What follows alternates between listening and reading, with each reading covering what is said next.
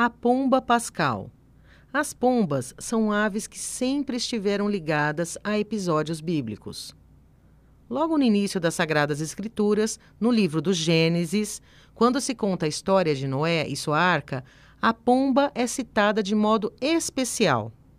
Após o dilúvio, quando as águas baixaram, Noé enviou uma pomba para certificar-se de que terras já estavam à superfície possibilitando, pois, a vida fora da arca. Somente quando a pomba voltou com um raminho de oliveira no bico é que Noé teve a certeza de que poderia desembarcar. Já no Novo Testamento, os evangelistas, ao falar do batismo de Jesus, dizem que o Espírito de Deus desceu sobre ele em forma de pomba. Fora dos relatos bíblicos, as pombas sempre foram consideradas símbolos de paz, harmonia, fraternidade, amor e amizade. Por tudo isso, a pomba em geral de cor branca é um dos símbolos da Páscoa, a chamada pomba pascal.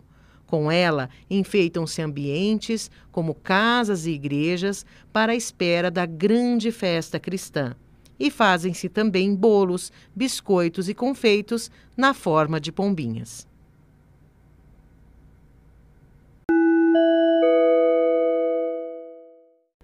O podcast Os Símbolos da Páscoa é baseado na obra de Paulinas Editora, com idealização e coordenação de Natália Macari, redação de Sueli Mendes Brazão, ilustrações de Henrique Martim.